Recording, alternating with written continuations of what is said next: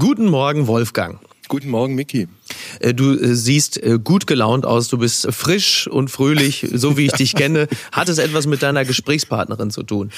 Das hat insofern mit meiner Gesprächspartnerin zu tun, als es ein, ein wirklich angenehmes und gutes und spannendes Gespräch war. Linda Zerwakis ist ja eine Frau, die viele äh, über einen ganz langen Zeitraum von der Tagesschau gekannt haben. Mhm. Und da passen zwei Sachen eigentlich gar nicht so gut zusammen. Auf der einen Seite dieser notwendige Zwang zur Objektivität, Neutralität, mhm. des sich zurücknehmend und auf der anderen Seite ihre Struktur, also ein sehr herzlicher, spontaner, emotionaler Mensch zu sein. Wir haben es an einem Beispiel dann versucht festzumachen. Anders Breivik, diese mhm. Äh, schreckliche Norwegen-Geschichte mit den vielen toten Kindern, wo sie gesagt hat, sie hätte live im Studio die Bilder nicht ausgehalten. Sie hat weggeguckt, um sozusagen neutral, objektiv bei ihrem Nachrichtentext bleiben zu können. Mhm. Nur so ein kleines Beispiel. Ja, ja, das ist natürlich, sagen wir mal so, auf der Amplitude nach unten hin sicherlich das, das griffigste Beispiel. Nach ja. oben hin ist die Tagesschau und die ARD möglicherweise für sie auch nicht das richtige Pflaster gegeben. Und wenn man äh, A, gut bezahlt werden möchte ja. und äh, B, vielleicht auch noch ein bisschen dem engen öffentlich-rechtlichen äh, Nachrichtenkorsett entfliehen möchte, ist das private Fernsehen womöglich das Richtige. Für ja. Sie mit Sicherheit, ich kenne sie ja auch ein bisschen und, ja. und habe das Gefühl, da konnte sie, also der, sag mal, der, wie soll ich das sagen, der emotionalen Käfighaltung irgendwann entkommen. Wobei eine kleine Korrektur, also sie hat dieser Tagesschau durchaus viel zu verdanken, hat sie das, auch erzählt absolut. in unserem Gespräch. Und es gab vor ein paar Wochen mal die Schlagzeile, Linda Zerwakis rechnet mit der ARD ab. Ah ja. Das mhm. war insofern eine wirkliche Fake-Headline, weil der Text das überhaupt nicht hergegeben hat. Linda Zerwakis hat nur gesagt, was jetzt bei ProSieben machen durfte letztes Jahr, nämlich Scholz zu interviewen und Laschet, das wäre bei der ARD in ihrer Rolle damals als Nachrichtensprecherin unmöglich gewesen. Das heißt, das war sozusagen eine, eine korrekte Beschreibung der Realität und keine Abrechnung. Ja, das, das ist richtig, das stimmt. Da ich weiß, dass sie sehr damit gehadert hat, weil das ja auch überhaupt nicht ihr Stil ist, da jemanden jetzt äh, rückwirkend unter den Bus zu werfen. Ich weiß halt nur so, ja, beim NDR sind die Möglichkeiten der Entwicklung überschaubar und ja. äh, regelmäßig nach Pellworm oder nach Föhr fahren, um die Insel vorzustellen, das ist ja Judith Rakers vorbehalten. Und da wird's dann ja auch schon, da wird's ja. dann ja auch schon dünn. Ich musste ja. übrigens an einer Stelle an dich denken. Oh, das, ich, das hoffe ich doch, Wolfgang. Ja, das hoffe ich, als, ja. Na, während des Gesprächs mit Linda, als, als es darum ging, was es für ihre Mutter bedeutet hat, dass ihre Tochter die erste Frau war, mhm. die im deutschen Fernsehen die Tagesschau gesprochen hat ist mir eingefallen, da gibt's doch einen, der kommt aus NRW, aus einer Handwerkerfamilie. Wie geht die eigentlich damit um, dass der, der große Sohn, das große Kind dieser Familie nun die Welt erobert?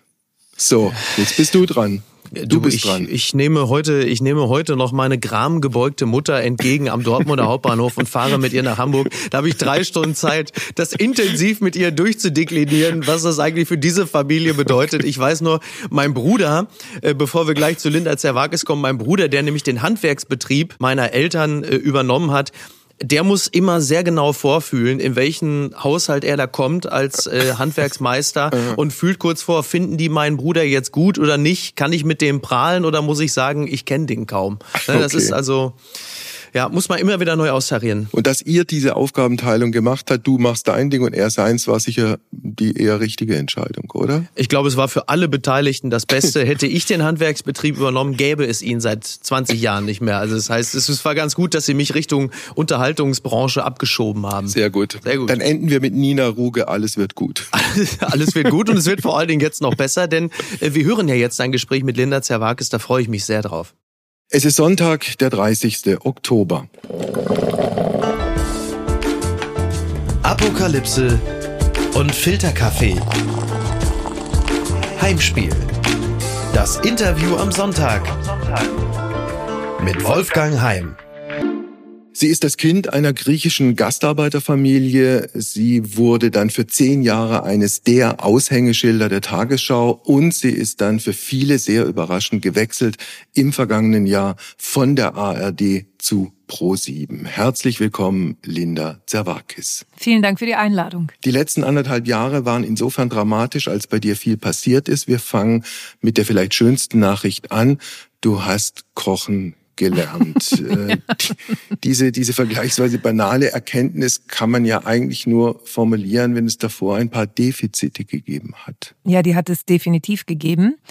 Ich äh, stehe nicht besonders gerne in der Küche und koche und kann es auch nicht besonders gut. Und deswegen kann man jetzt sagen, wieso hat die dann ein Kochbuch rausgebracht?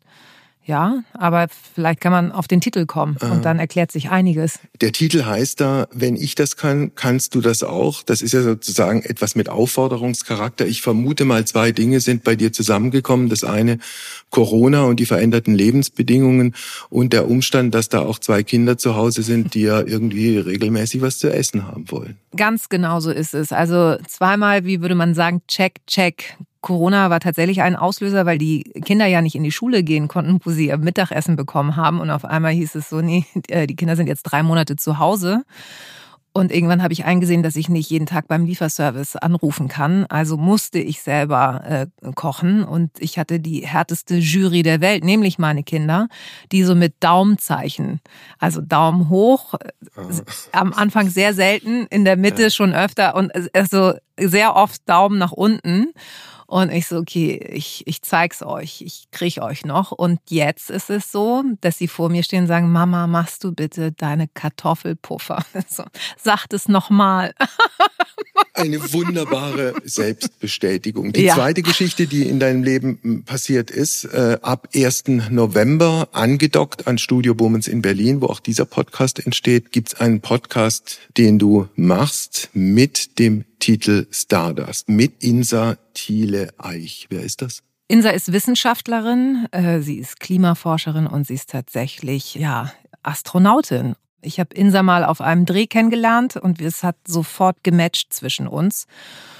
Und irgendwann waren die Umstände da, dass wir überlegt haben, sag mal, ähm, wir könnten doch eigentlich, wenn wir uns schon so gut verstehen, zusammen einen guten Podcast machen. Und das ist sozusagen die grobe Geschichte hinter diesem Podcast. Also eins vielleicht noch, was die Astronautin angeht. Sie hat, sie macht dieses Programm oder hat es gemacht, nicht irgendwie bei der NASA oder bei der ESA, bei der Europäischen Raumfahrtagentur, sondern bei so einer äh, privaten Weltraumveranstaltung. Ja, die das unterstützen, weil es einfach zu wenig Frauen gibt, die ambitioniert sind, beziehungsweise weil sich von den namhaften da keiner besonders eingesetzt hat. Und deswegen ist diese Institution, die hinter ihr steht, die sind dabei, dass, dass es endlich auch einen Frauennamen gibt, der da oben das Weltall erforscht. Ihr macht das vermutlich wöchentlich. Genau. Welche Themen habt ihr euch vorgenommen? Insa und ich, das ist halt das Schöne, wir kommen halt aus komplett unterschiedlichen Welten und wir wollen auf Themen schauen, die uns beide bewegen und die wir quasi mit unterschiedlichen Ansichten auch betrachten.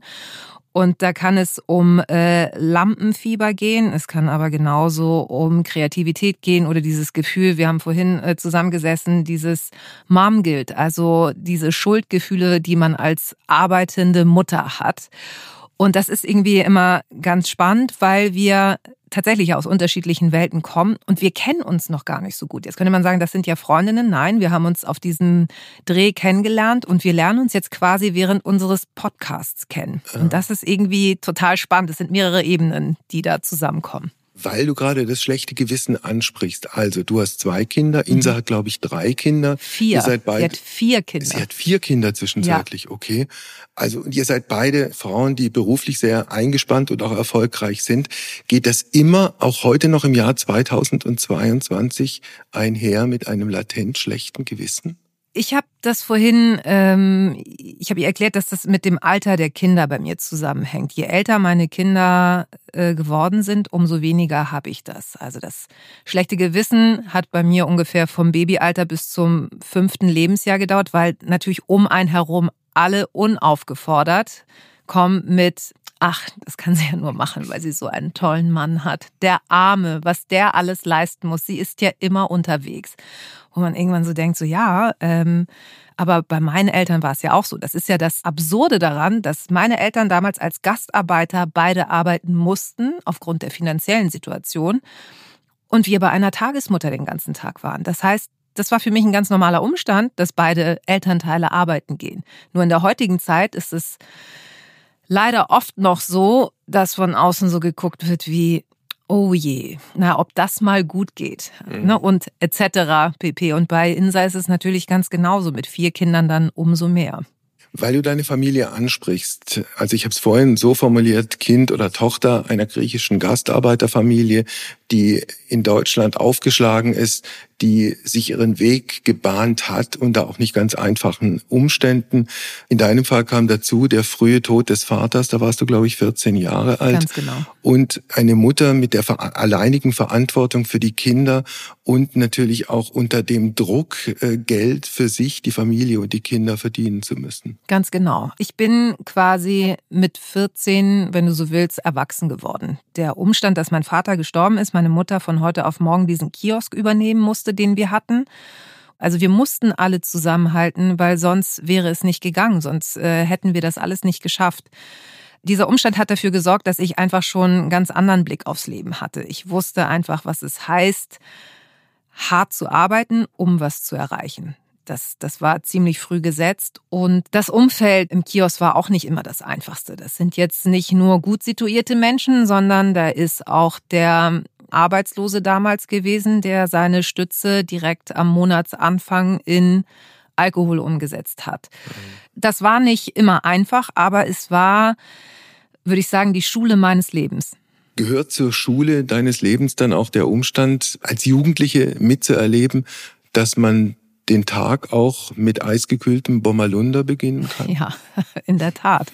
Gehörte damals für viele ja zu einem normalen Leben und ich habe das mitbekommen, mhm. dass das auch so gehen kann und gleichzeitig hat es mich abgeschreckt, weil ich wusste, diesen Umstand möchte ich für mein späteres Leben nicht haben. Das hat dich immunisiert, ein Stück weit? Ja, ich denke schon. Dieses Leben, das du dann geführt hast, und ich glaube, du hast dann, oder ihr als, als Kinder habt die Mutter auch immer, immer äh, später dann noch un unterstützt, weil so ein Kiosk funktioniert ja nicht als 9-to-5-Job und da macht man ein verlängertes Wochenende. Gibt's diesen Kiosk noch? Was ist daraus geworden? Wie hat sich das entwickelt? Den Kiosk gibt es nicht mehr. Also meine Mutter hat das tatsächlich durchgezogen bis zum Renteneintrittsalter. Da war ich 27, 28 ähm, und bis dahin habe ich auch geholfen. Und es waren aber so, die letzten Jahre hatten wir das schon ein Problem mit den verlängerten Ladenöffnungszeiten. Also die Geschäfte haben ja damals bis 18 äh, Uhr, 18.30 Uhr maximal aufgehabt und danach hatten wir sozusagen unsere heiße Phase bis 21 Uhr. Also alles, was die äh, Menschen nicht bis dahin eingekauft hatten, die kamen dann zu uns. Das war unsere umsatzstärkste Zeit und die ist dann nach und nach weggerückt, weil dann umliegende Discounter auf einmal bis 20 Uhr auf hatten. Also es war vom Timing her eigentlich perfekt, dass meine Mutter dann in Rente gegangen ist und deswegen kam für uns auch nicht in Frage, diesen Kiosk jemals zu übernehmen. Und den gibt es tatsächlich nicht mehr. Der hat nicht überlebt. Wenn man sich deine Biografie anguckt, dann ist das zumindest auf den allerersten Blick eine einzige Erfolgsgeschichte in Sachen Migration. Also Schule und Gymnasium und Abitur. Dann, äh, was viele, glaube ich, gar nicht wissen, du hast zwei oder drei Jahre in der Werbeagentur als mhm. Werbetexterin gearbeitet. Mhm. Ist da ein Slogan bis heute in die Geschichte der Werbung eingegangen? Ja, ich hatte tatsächlich, äh, wir hatten den Kundenbild am Sonntag und äh, da gab es das Plakat. Hätte ich damals schon ein Handy gehabt, was Fotos machen kann, hätte ich es natürlich jetzt auch belegen können, aber hatte ich, gab es damals noch nicht. Wir kümmern uns sonntags um ihr Kind. Das war sozusagen die Kinderseite in der Bild am Sonntag. Mhm. Die war abgebildet und das war mein Slogan und er hing tatsächlich an äh, Bushaltestellen. Das äh, hat mich sehr, sehr erfreut. Ja, Erfolgsgeschichte hört sich so an, ne? Aber weil du das mit dem Migrationshintergrund angesprochen hast, ich habe den eigentlich nie gespürt. Also ich hatte nie ein Problem damit, bis ich zur Tagesschau kam, weil dann wurde es auf einmal zum Thema. Das war das Absurde daran.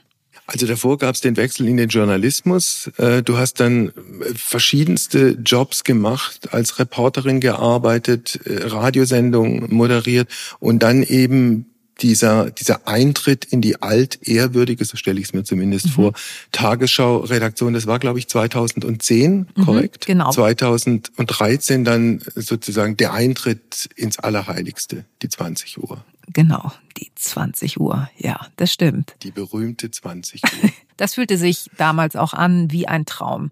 Weil für meine Mutter war das äh, unbeschreiblich, dass ihre Tochter also sie hat es dann betont, du bist ja ein Mädchen mit fremden Wurzeln und du präsentierst jetzt die wichtigste Nachrichtensendung Deutschlands. Also das hat sie mir erzählt, da kann, könnte ich jetzt wiederum heulen. Man fängt ja bei der Tagesschau an mit Nachtschichten und die ist extra wach geblieben und hat um 1.40 Uhr den Fernseher eingeschaltet, um mich hinter diesem Nachrichtentresen zu sehen und hat geweint vor Ehrfurcht. Und dann hat sie mir das wiederum erzählt und dann habe ich geweint, weil ich so dachte, ja, jetzt, oh, oh Gott, dramatisier das bitte nicht so, dass ich weiß, was du damit meinst. Auch für mich ist ein Traum in Erfüllung gegangen, aber bitte stilisier das nicht so hoch, weil sonst komme ich hier nicht klar. Wie war das für dich? Also wenn man bei der Tagesschau anfängt, dann taucht man auf dem Schirm auf und es ist, weiß ich, ein Uhr nachts oder nachmittags um, um vier, um fünf oder um sechs. Aber diese 20 Uhr ist halt nochmal was anderes mit, ich weiß nicht, acht Millionen, mhm. zehn, zwölf, dreizehn Millionen Zuschauern. Das heißt, spätestens dann bist du eine öffentliche Figur geworden. Mhm. Wann war dir klar, dass du diese öffentliche Figur bist und dass du irgendwas auch unternehmen musst, um dich gegen bestimmte Dinge zu schützen? Das wirst du mir jetzt nicht glauben, aber ich bin gar nicht so oft erkannt worden. Und ich glaube, was mir dabei geholfen hat, ist, dass ich tagsüber anders rumlaufe als Linda Zerwakis als um 20 Uhr. Also ich habe im Privaten selten Hosenanzüge an. Gerade wenn man kleine Kinder hat auf dem Spielplatz, macht sich das auch nicht so besonders. Deswegen, das war mein Glück. Das war eher so dieses, ach ja, irgendwoher kenne ich dich. Ich so, ja, kann sein, aber habe das jetzt auch nicht weiter äh, thematisiert. Das war eher so der Umstand. Und mir kam auch zugute, dass ich in Hamburg äh, lebe und das ist ja diese hanseatische Zurückhaltung, dass man guckt, dann merkt man am Blick, check, ich weiß, wer sie sind. Mhm. Und dann sind die meisten, Gott sei Dank, immer mit einem Lächeln weitergegangen und haben mich in Ruhe gelassen.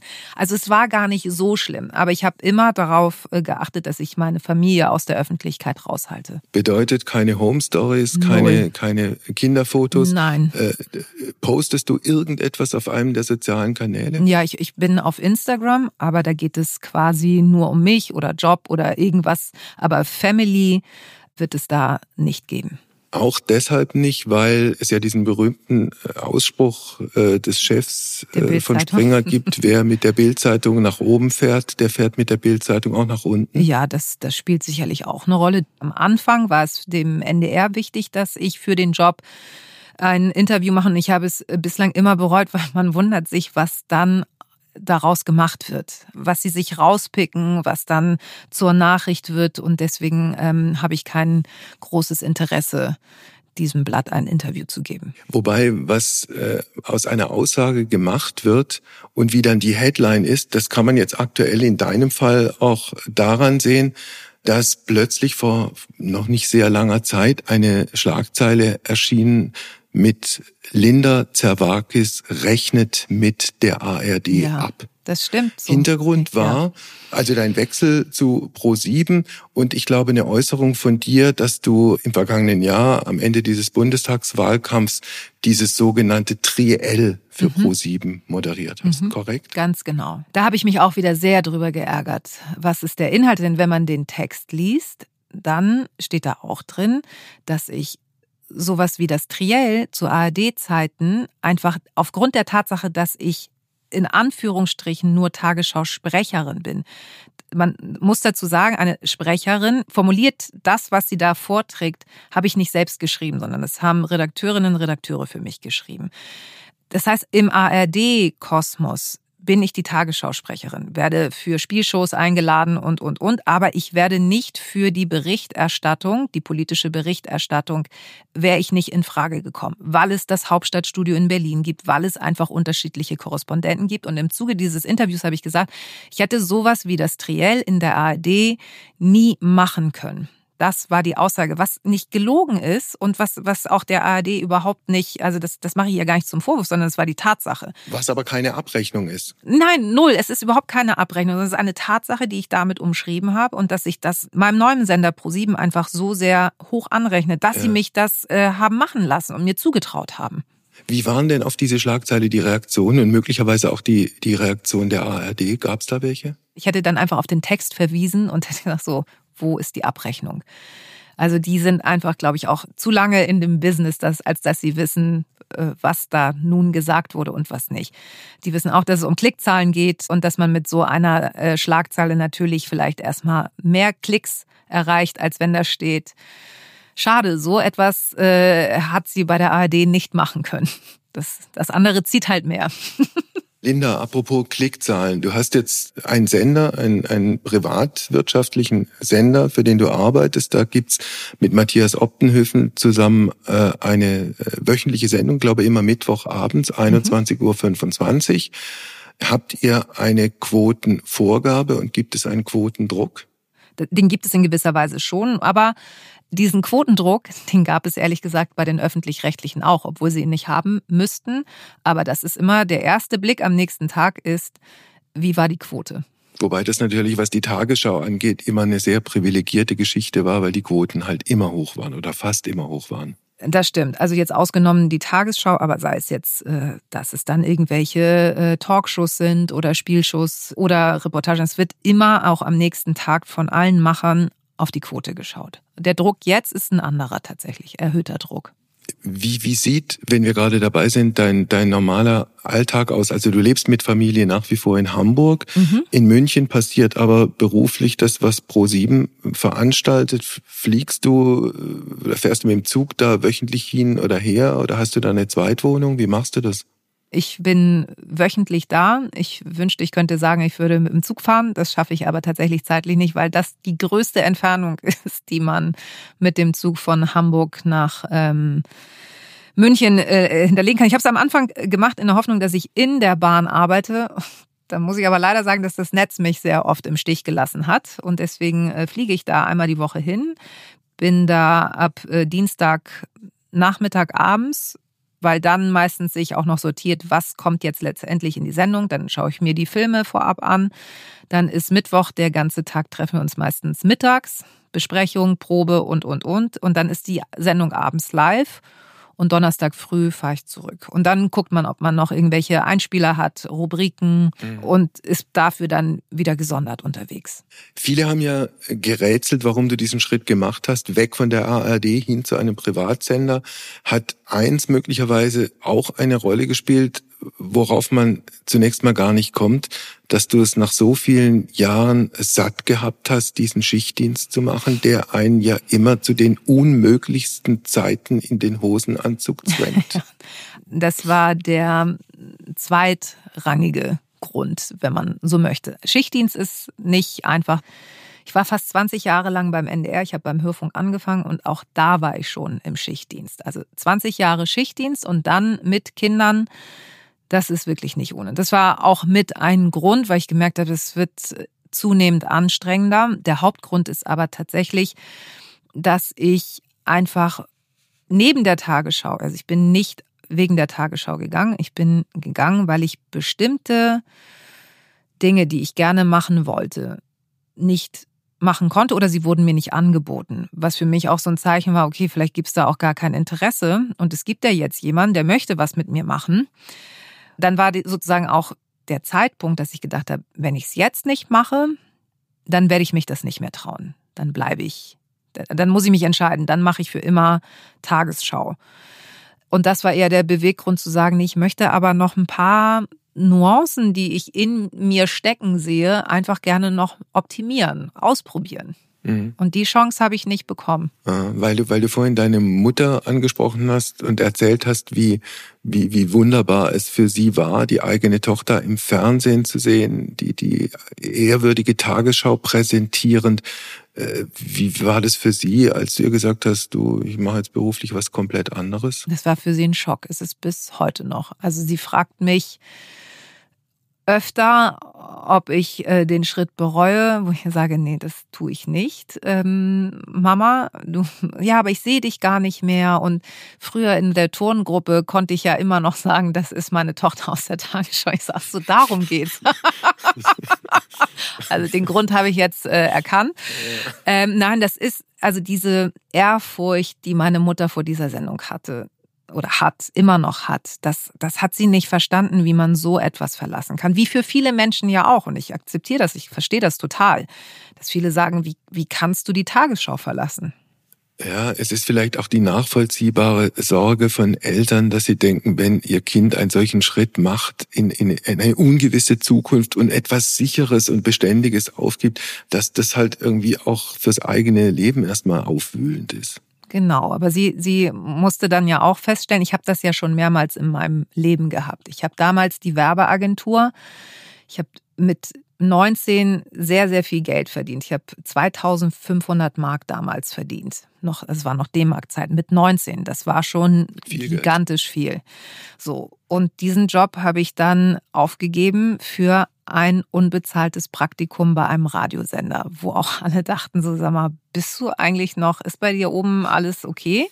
Und ich so, nee, ich, ich, ich merke einfach, dass die Arbeitszeiten und auch es erfüllt mich nicht mehr, nur irgendwelche tollen Texte zu erfinden und äh, die dann auf einer äh, Plakatwand zu sehen. Das, das war jetzt schön für zwei, drei Jahre, aber ich möchte gerne irgendwie mehr Richtung ja, Radio, Fernsehen. Fernsehen habe ich mich damals nicht sofort getraut, aber ich, also habe ich gedacht, ich gucke mir das jetzt erstmal beim Radio an, wie das so ist. Und das hat mir total gut getan.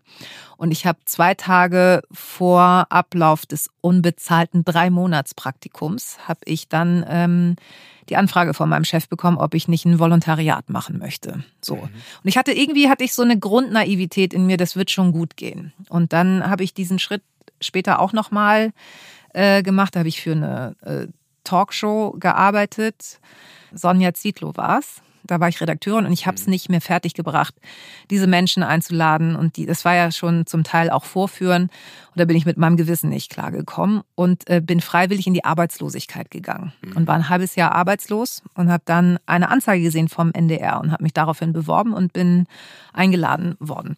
Also das heißt, ich habe diesen Schritt zu sagen, ich verlasse das, den sicheren Hafen, um was Neues auszuprobieren, kannte ich aus meinem Leben schon. Und vielleicht war das auch wieder ein Grund zu sagen, okay, ich weiß, jeder denkt, wie kann man die Tagesschau nur verlassen, aber ja. für mich war es der richtige Schritt. Also diese Naivität, die du gerade skizziert mhm. hast, kann ich deshalb gut nachvollziehen, weil ich eigentlich immer ähnlich getickt habe. Ich war irgendwie auch immer wie selbstverständlich davon ausgegangen, dass die, die es zu entscheiden haben, schon merken, dass ich nicht nur der siebte Zwerg hinten links bin und irgendeiner schon auf die Idee kommt, mich nach irgendetwas zu fragen.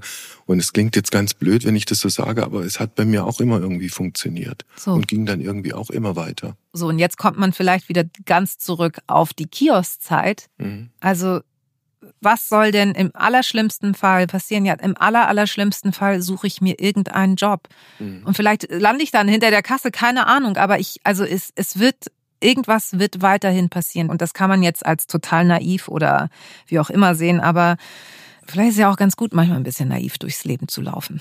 Eine letzte Frage habe ich noch, was deinen Wechsel von der ARD zu Pro7 angeht. Hat auch eine Rolle gespielt, dass du dieses Vorlesen fremder Texte und diesen Zwang zur, zur Neutralität irgendwie auch mal satt hattest?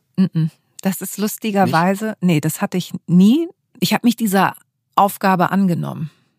Und wenn man sich dieser Aufgabe annimmt, dann, dann also ich bin damit gut klargekommen. Mhm. Aber ich brauchte was on top, weil nur das war mir dann zu wenig, weil ich gemerkt habe, oh Mensch, so, so ein bisschen mehr würde ich ja machen. Ich meine, deswegen habe ich ja vielleicht auch das eine oder andere Buch geschrieben, weil ich dachte, ich muss mich noch so ein bisschen austoben. Mhm. Und das war dann der Grund. Und ich wollte nicht, dass man mir irgendwann eine gewisse Frustration ansieht, weil dann gucken mir dann doch ein paar zu viele Menschen zu. Du bist ja nun ein, ein überaus weiß ich gar nicht, aber ein, ein in jedem Fall wahrnehmbar emotionaler Typ. Und bist nun beruflich über so viele Jahre in diesem Zwangskorsett gewesen mit letztlich unbewegter äh, Mimik, schlimme und schreckliche Dinge zu präsentieren. Äh, angefangen von schlechten Meldungen aus dem Heimatland deiner Eltern damals, diese ganze mhm. Griechenland-Geschichte, bis hin zu Meldungen wie ein neuer Terroranschlag. Irgendwo habe ich gelesen, Hanau hat mal bei dir dazu geführt, dass du äh, als du die Tagesschau präsentieren musstest, die Bilder, die Einspielbilder nicht sehen konntest, weil du Angst hattest, sonst in Tränen auszubrechen. Mhm. Stimmt das so? Ja, bei Hanau war es wirklich so. Ich äh, konnte mir diese Bilder nicht angucken und als der, ich, ich habe dann ja die Anmoderation gemacht, dann läuft der Film und während der Film läuft, habe ich mich weggedreht, weil ich wusste, wenn ich zu lange hingucke, es kann, kann es sein, dass ich emotional reagiere, dass sich die Augen mit Tränen füllen und dann kriege ich auch eine andere Stimme und das wollte ich nicht, weil wir sind als Tagesschausprecher bist du zur quasi Neutralität verpflichtet. Und das wollte ich immer äh, sein. Und deswegen habe ich mir dann so kleine Hilfsmomente oder Hilfsmittel genommen, dass ich dann sage, ich guck weg oder ich mache in der Zeit was anderes oder lese mich äh, schon mal weiter ein. Das war genauso wie bei dem ähm, Serienmörder Andreas Breivik, der in Utøya so, so viele Menschen dort umgebracht hat. Das waren auch so, das war, ich weiß noch, dass die Eilmeldung kam nachmittags und ich war so, oh nee, oh Gott, oh Gott. Und ich wusste, ich möchte das nicht sehen. Ich habe dann nur so Leichensäcke äh, gesehen und in dem Moment habe ich mich umgedreht, weil ich wusste, das könnte zu sehr viel Emotionalität führen und das hat hier nichts zu suchen. Du bist ja jetzt bis heute in etwas anderer Rolle, nun schon sehr lange in diesem klassischen deutschen Nachrichtengeschäft drin, das sich aus deiner Perspektive in den letzten Jahren wie verändert hat? Dass man einfach mehr gucken muss, was es war und was es unwahr. Früher wäre ich nie im Leben auf die Idee gekommen, das anzuprangern, was bei der ARD oder beim ZDF läuft in den Nachrichten. Aber dass es äh, immer mehr Menschen gibt, die dann von Fake News sprechen und so, das finde ich nachhaltig irritierend. Das ist sehr vornehm und zurückhaltend ausgedrückt. ja, weil ich schon so lange in dem Biss bin. ja, aber sollte es nicht auch eine verstärkte Solidarität geben von Journalistinnen und Journalisten, die sagen, also Leute, wir, wir haben keinen Bock mehr, uns immer diesen, diesen Vorwürfen auszusetzen. Wir, wir versuchen unsere Arbeit so gut es geht zu machen. Wir sind entsprechend ausgebildet. Wir stehen auf keiner Payroll. Wir kriegen keine Anweisungen, weder aus, aus, aus der, der Staatskanzlei noch aus dem Bundeskanzleramt. Ja, aber wie soll das genau funktionieren? Also man hat ja im Umkehrschluss das Gefühl, dass sich die Menschen, die das nicht glauben wollen, einfach so stark vernetzen und so frustriert sind, wahrscheinlich auch über viele andere Dinge im Leben, dass sie ihren Frust so kundtun. Im Gegenteil aber ja schon, also bei der ARD war es zumindest so, dass man das versucht hat, auch offen anzusprechen in entsprechenden Formaten wie Monitor und, und, und, und, und. Aber das am Ende liegt es ja bei einem selbst. Was möchte man hören oder was möchte man davon mitbekommen und was nicht? Deswegen, es wird zunehmend schwieriger, weil alle ja einen Zugang haben in die sozialen Medien und jeder ja seine, seine Meinung kundtun kann. Und das ist sozusagen der, diese Balance, die man irgendwann finden muss, dass mhm. alle sich wieder auf Augenhöhe irgendwann treffen, wenn das überhaupt geht. Hast du das Gefühl, dass man ein bestimmtes Klientel schon verloren hat und auch nicht wieder zurückholen äh, kann? Ja, leider schon. Also mhm. das haben wir ja auch in der Corona-Zeit gesehen, dass man da dann auch, äh, auch Menschen aus seinem näheren Umfeld äh, irgendwann anguckt und denkt, okay, ich hätte nicht gedacht, dass wir uns so weit mal entfernen würden. Also warum soll es dann auf der Ebene nicht genauso gehen? Wenn ich nochmal auf dieses Triell äh, kommen darf, im letzten Bundestagswahlkampf, am Ende, bevor es dann zur Abstimmung beziehungsweise zur Bundestagswahl gekommen ist, Katrin Bauerfeind hat Annalena Baerbock für Pro7 interviewt. Du hast Scholz und Armin Laschet interviewt. Mhm. Wie hast du diese beiden Interviews in Erinnerung? sehr aufgeregt. Also ich, dass ich an dem Tag nicht umgekippt bin. Ich bin, der Adrenalinzustand in mir war so hoch, dass ich auf alle wahnsinnig ruhig wirkte. Das hatte fast so, ein, so eine Umkehrfunktion und alle waren so, was ist mit ihr los? Und ich war so, okay, Zawakis, wenn du das verkackst, dann war's das. Weil du bist ja als Tagesschausprecherin die ganze Zeit mit politischen Themen konfrontiert und quasi auch gleichgesetzt. Und es äh, war ja für alle eher so dieses, naja, wenn einer es kann, dann sie, wo du dann aber immer gerne noch sagen musst, ja, aber ich habe ja bislang die Nachrichten nur abgelesen. Das will aber ja keiner im Kopf so oder es will ja keiner so wahrhaben. Und für mich war es das erste große Interview dieser Art weil ich das sehr lange nicht gemacht habe, beziehungsweise Interviews zwar geführt habe, aber nicht, nicht Politiker, sondern vielleicht Schauspieler, Moderatoren, also Personen öffentlichen Lebens, aber nicht in der Art. Und deswegen war ich doppelt und dreifach unter Druck und war dann in dieser so einer Art Schockstarre und konnte ja aber Gott sei Dank mich noch artikulieren. Äh, wen hast du zuerst interviewt? Ich hatte Scholz als, als ersten. Wie war der? Der war wahnsinnig äh, sympathisch und aufgeschlossen vor der Sendung und äh, auch während der Sendung wahnsinnig professionell. Aber trotzdem hat er sich, ich habe das ja gemeinsam mit äh, Luis Klamroth gemacht, auch sehr geöffnet, weil er wusste, Bei ProSieben ist es jetzt anders. Wir müssen da als Politiker auch eher die jüngeren äh, Zuschauerinnen äh, erreichen und hat sich auch auf gewisse Themen eingelassen und auch menschlicher geantwortet. Und das Aha. war das äh, Schöne dabei. Hattest du bei ihm das Gefühl, er rechnet sich wirkliche Chancen auf, aus, Bundeskanzler zu ja. werden damals? Das war ein ganz klares Ziel. Es war eher so dieses, ihr werdet euch noch wundern, aber am Ende werde ich das. Dieses Gefühl hat er mir vermittelt. War es dann danach bei Armin Laschet eher umgekehrt, dass du das Gefühl hattest, der hat innerlich schon abgeschlossen mm -mm. und weiß, dass es nicht wird? Mm das, äh, da war für mich klar, okay, das wird ein äh, Kopf-an-Kopf-Rennen. Die sind gleich auf, also in, äh, zu der Zeit, als wir sie interviewt haben, das, das ist, also das wird knapp, das Rennen. So. Also Politiker müssen ja dann zwangsläufig auch eine bestimmte Zuversicht zur Schau äh, stellen. Also wenn wir uns noch mal vier Jahre davor überlegen, Martin Schulz hat ja eigentlich im, im Sommer als SPD-Kandidat schon verloren und musste mhm. trotzdem auf jede Bananenkiste äh, sich stellen und de, der Menschheit erklären, ich als Bundeskanzler der Bundesrepublik Deutschland werde dieses oder jenes tun. Das war bei den beiden nicht. Die waren beide noch voller Zuversicht mhm. und weiß ich nicht, ob die dann, dann natürlich auch entsprechend beraten werden. Ich hatte zumindest nicht das Gefühl, dass einer vorab schon aufgegeben hat. Mhm. Weil dann kam ja erst, nach uns kam und erst dieses Flutbild ja. von Armin Laschet. Das hat ihn ja eigentlich danach, okay. ich sag mal, in Anführungszeichen ruiniert, mhm. wo er bei der Flutkatastrophe lächelnd oder lachend erwischt worden ist, was ja dann ja, immer klar. wieder eingespielt wurde. Das war es danach. Also beim einen ist es dann zu einer Krönungsmesse gekommen und beim anderen zu einem letztlich schon auch brutalen politischen Absturz. Mhm. Tut dir Laschet leid? Ja, in gewisser Weise schon, weil ich einfach gesehen habe, der hat sich ja mehr Chancen, also zumindest am Anfang mehr Chancen ausgerechnet als Scholz und war sich sehr siegessicher. Und äh, ich glaube einfach, dass der sich so geärgert hat, dass es diese Aufnahme gab von der Flutkatastrophe der hätte sich danach ja noch hundertmal hinstellen können und sagen können, nee, das war aber so nicht gemeint und ich habe da auch nicht äh, gelacht, bla bla. Also ne, er hätte sich rechtfertigen noch und nöcher.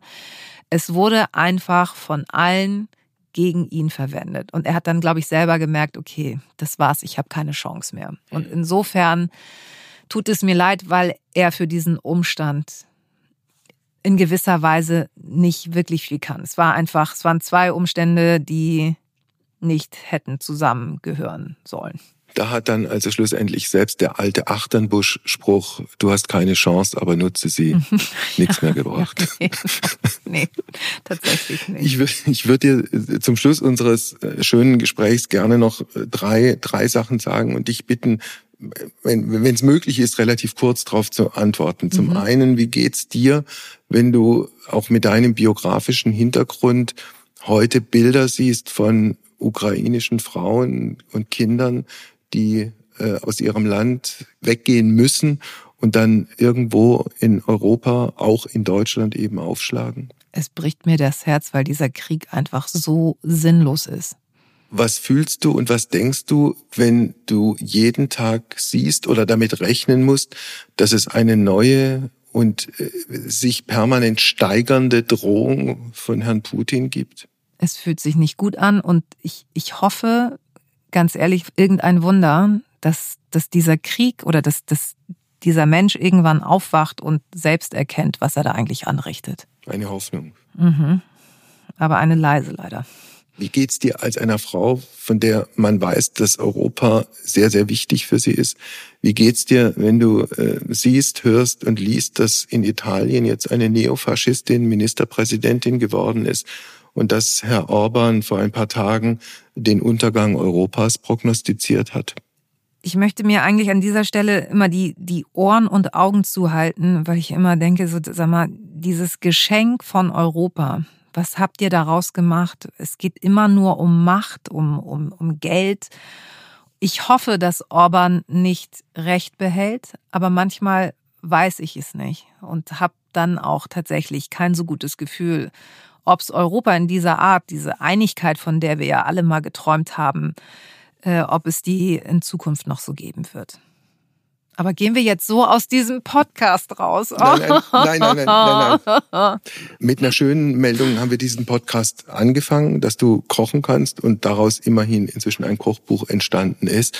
Mit einer schönen Meldung sollten wir vielleicht auch dieses Gespräch beenden. Irgendwo habe ich gelesen, dass du dir vorstellen könntest, in Griechenland zwar keinen Kiosk, aber dafür irgendwann mal eine Frühstückspension aufzumachen. Ja, aber ich dachte, Brote schmieren kann ich. so. Also ich bin, ich bin mir relativ sicher, also nach den kulinarischen Fortschritten der letzten zwei Jahre, dass da durchaus auch ein schönes Hotel mit Vollverpflegung ja. drin sein müsste. Ich, ich werde mich äh, zu gegebener Zeit dann melden. Ne? Sehr gerne. Ja, also man muss Träume haben und wer weiß, ob dieser Traum irgendwann in Erfüllung geht. Ein schönes Schlusswort. Vielen Dank für das Gespräch und vor allem auch viel Glück beim neuen Podcast Stardust. Vielen, vielen Dank.